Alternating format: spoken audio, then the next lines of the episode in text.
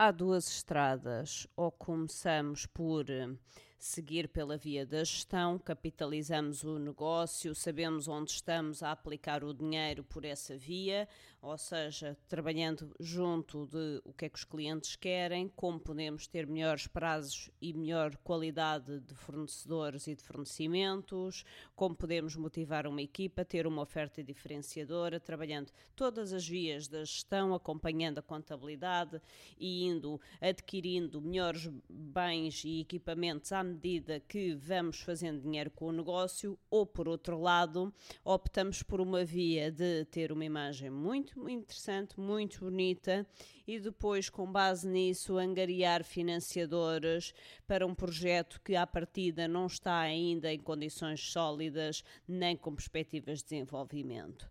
E nesse caso, estamos a ir por via de especulação e por essa estrada eu não levo os meus clientes, eu não acompanho as pessoas.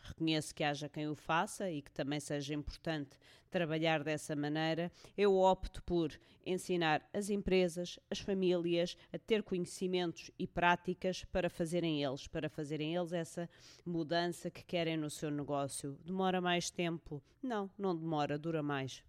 Em vez de termos um negócio a ganhar muito dinheiro durante dois, três anos e que rapidamente se torna obsoleto, pois não tem em si pessoas com a capacidade de irem acompanhando o, a evolução dos tempos. Ou então temos um negócio para durar muito mais tempo, com base no que as pessoas sabem, vão desenvolvendo e continuam empenhadas em desenvolver.